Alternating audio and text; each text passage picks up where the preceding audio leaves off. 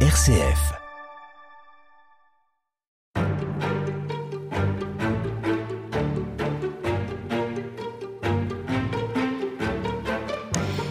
Les années 70 euh, ont été des années de bouleversement pour la société à différents niveaux. Yves Combeau, est-ce qu'on peut dire que le scoutisme a lui aussi été euh, un peu chahuté, un peu bouleversé par euh, l'évolution de la société et un certain nombre de, de codes, de, de repères, disons, qui bougeaient à ce moment-là?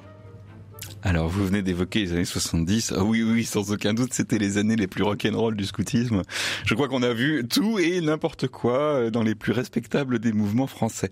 Enfin, quand on voit les photos, c'est extraordinaire. On voit les jeunes en, jean, pas de def, euh, à bord d'un autobus qui n'a plus de portière, quelque part en Ardèche. Enfin, mais je reviens justement euh, un peu plus en arrière. En fait, la, la rupture a eu lieu dans les années 60, au milieu des années 60. Les dates sont faciles à retenir, 64, 65, c'est-à-dire juste pendant le Concile Vatican II. Et ce qui a été rompu, révoqué, c'est une méthode de scout chez les garçons comme chez les filles qui avait déjà, si vous comptez bien, à cette date-là, plus de 40 ans. Et quatre décennies d'amélioration et d'approfondissement régulier. C'est-à-dire que le scoutisme des années 20 était assez grossier, celui des années 30 un petit peu plus précis, celui des années 40 et 50 était parvenu à un état de maturité et d'efficacité par conséquent remarquable. Or, dans ce début des années 60, plusieurs ruptures sont à l'œuvre. D'abord, le concile qui veut changer la façon qu'a l'Église d'être dans le monde et qui, pour ce faire, veut aussi changer les formes de l'Église. Ensuite, la mutation de la société elle-même. Nos aînés euh, se souviendront peut-être avec émotion du fait que être euh, lycéen en 1962, mettons, et être lycéen en 1969, ça n'a juste rien à voir. C'est-à-dire qu'il y a un basculement culturel considérable en l'espace de quelques années. Et enfin, dans le scoutisme, l'idée que peut-être la troupe et son équivalent féminin, la compagnie, qui sont l'unité centrale qui vont de 12 à 17 ans. Peut-être cette vieille troupe a-t-elle fait son temps Peut-être faut-il faire comme font désormais le collège et le lycée, c'est-à-dire séparer les préadolescents et les adolescents. Peut-être faut-il renoncer, ce qui était pourtant un instinct de base de Baden-Powell, au primat du jeu dans la nature pour travailler à l'intégration du jeune dans la cité par le service. Chrétiennement parlant, c'est très bien pédagogiquement, on peut se demander si le souci d'intégrer le jeune dans la cité au moment où les cités se développent tentaculairement, c'est une si bonne idée que ça. Il y a aussi la question de la hiérarchie, puisque on envisage de supprimer la hiérarchie entre garçons. Et dans un second temps, mais très rapidement, en 68, on envisage de supprimer la hiérarchie tout court, c'est-à-dire que les chefs ne sont plus qualifiés de chefs, mais d'éducateurs ou d'adultes ou d'accompagnants ou tout autre mot. Et cette grande mutation se produit chez les scouts de France, mais au même rythme que dans les autres mouvements mondiaux, avec des accents propres au catholicisme, notamment l'idée que toutes les options pédagogiques prises seraient, pour ainsi dire, validées par avance par Vatican II.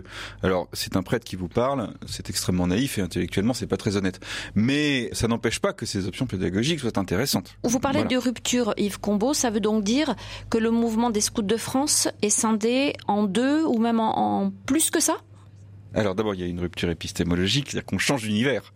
Hein, entre les scouts de France de 1963 et ceux de 1973, disons, disons plus tard, c'est vraiment c'est le jour et la nuit, ça n'a rien à voir. Ce qui ne veut pas dire, encore une fois, je le répète, hein, que la réforme, ce qu'on a appelé la réforme des scouts de France, et la nouvelle pédagogie, pionnier Rangers, pour employer les termes, soit inintéressante ni mauvaise, pas du tout, ce n'est pas du tout mon idée. Mais c'est un changement très radical il est si radical et surtout il est obligatoire que du coup une partie importante des membres du mouvement le refuse en disant que l'ancienne méthode demandait peut-être un toilettage, mais que non seulement on a jeté l'eau du bain, mais qu'on a jeté le bébé, la baignoire et la maison avec. Par conséquent, il voudrait continuer à faire du scoutisme un peu comme avant. Voire tout à fait comme avant. Simplement, là, il y a une hésitation. Le mouvement des scouts de France ne semble pas le permettre.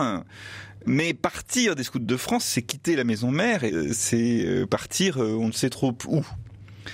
Et puis les alternatives euh, liées au concile, la querelle liturgique qui commence, disons, en 69 à peu près.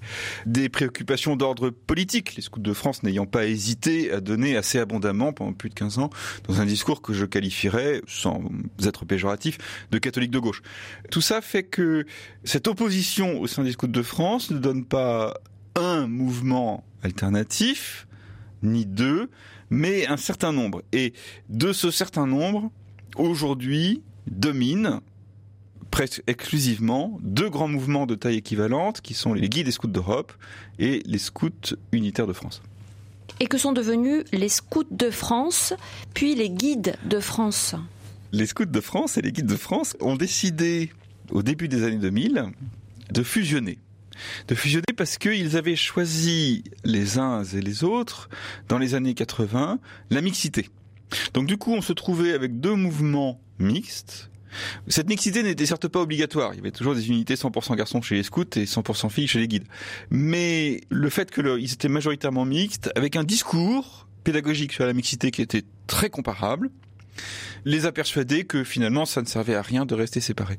Ils ont donc procédé à leur union et c'est l'association des guides de France qui juridiquement a absorbé l'association des scouts de France. En termes comptables, vous dites que les deux grands mouvements qui dominent actuellement en France, ce sont les guides scouts d'Europe et les scouts unitaires de France Non, je, lorsque j'ai dit domine, euh, je voulais dire euh, domine parmi les mouvements qui ont refusé la réforme. Parce qu'aujourd'hui, les scouts et guides de France restent le, le principal mouvement en France. Oui, c'est le premier. Je dirais que, en gros, et vous me pardonnerez euh, le, grand flou de ces chiffres, et d'ailleurs je ne donnerai pas de chiffres, je donnerai des pourcentages. Je pense que environ 40% des jeunes, je dis bien des jeunes, de 9 euh, à 17 ans, sont scouts et guides de France, 30% scouts unitaires, 30% scouts d'Europe.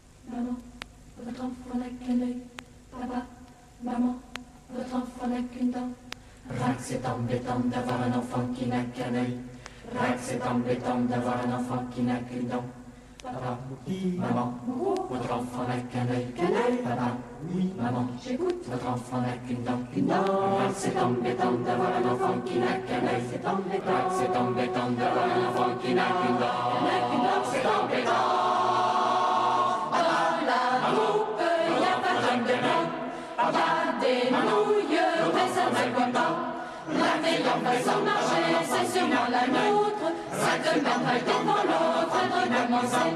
Nous avons, nous avez, nous avons plein d'eau, plein de sacs, plein de fonds, des des pelles, des pioches, des gamelles, des bidons, des ramettes, des carottes, des carottes dans le vent, des dans le.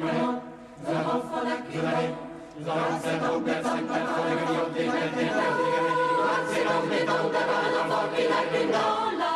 La suite de l'histoire, Véronique Elzieux. Yves Combeau, parmi les mouvements que vous avez évoqués là, qu'est-ce qui fait finalement aujourd'hui la différence? Est-ce que, par exemple, la place de l'expression de la foi est un, des changements les plus notables? Certainement. Les scouts de France réformés et les guides de France réformés des années 60 sont des mouvements catholiques. Et de fait, dans les textes de la réforme, il y a une très belle pensée catholique. Depuis les années 80, les scouts de France et les guides de France, et maintenant les scouts et guides de France, se posent des questions. Ce sont des questions. En ayant choisi, ce qui est très courageux, d'être un grand mouvement d'éducation populaire ouvert à tous, donc aux jeunes non baptisés, et a fortiori d'avoir des unités majoritairement non chrétiennes, ils ont évidemment mis un peu à distance leur vocation originelle hein, de mouvement catholique pour les catholiques. Ça a une conséquence automatique. C'est qu'à partir de ce moment-là, le mouvement, s'il annonce la foi, ne l'annonce pas à tous, ou bien l'annonce indirectement. Par exemple, dans un camp, la messe ne sera plus obligatoire, la messe du dimanche, j'entends, et les valeurs communes ne seront plus des valeurs chrétiennes. Et le but commun ne sera évidemment plus la sainteté, puisque là c'est un but chrétien. Alors, je suis un peu rigide en tenant ce raisonnement, mais vous voyez ce que je veux dire. Les mouvements qui ne sont pas réformés, ce que d'Europe, ce que unitaire, conservent comme but ultime de la progression des garçons et des filles, le but ultime de toute progression chrétienne, qui est la sainteté. Donc, forcément, tous les moyens chrétiens seront mises en œuvre dans l'unité pour mettre le jeune en chemin vers ce but. Il les réaffirme, ces mouvements que sont les guides scouts d'Europe et les scouts unitaires de France. Est-ce qu'il ne les réaffirme pas au risque d'être considérés comme des mouvements traditionnels, voire traditionnalistes, très identitaires? C'est un peu parfois l'image qu'ils ont et qu'ils ont parfois aussi la tendance à entretenir oui, alors vous savez qu'en France, de toute façon, euh, le mot d'intégrisme commence au centre droit et le mot de gauchisme au centre gauche. Donc, euh, je veux dire par là que la susceptibilité des uns et des autres est telle que vous ne pouvez pas bouger le petit doigt sans vous faire taper dessus d'un côté ou de l'autre. Donc, sérieusement parlant, les scouts d'Europe et les, les scouts unitaires sont des mouvements d'éducation chrétienne qui se présentent comme complément d'une éducation chrétienne dispensée par la famille. C'est-à-dire, c'est leur définition même. Si vous n'êtes pas chrétien, il existe d'excellents mouvements, en théorie du moins, qui vont accompagner votre enfant. L'idée est que oui, ce sont des mouvements qui sont chrétiens, qui proposent des activités chrétiennes à des jeunes qui sont chrétiens, qui normalement sont baptisés. Alors cela étant dit, je passe sur la question de l'identitarisme parce que c'est un procès qui est d'autant plus facile que tous les mouvements, Scouts et Guides de France aussi, continuent à employer l'uniforme et des signes identitaires qui sont extrêmement visibles. En revanche, sur la question du positionnement chrétien qui serait un positionnement je suis euh, très très agacé parce que aucun des deux grands mouvements que j'ai cités à plusieurs reprises, les scouts unitaires et les scouts d'Europe, n'a jamais été de près ni de loin traditionnaliste.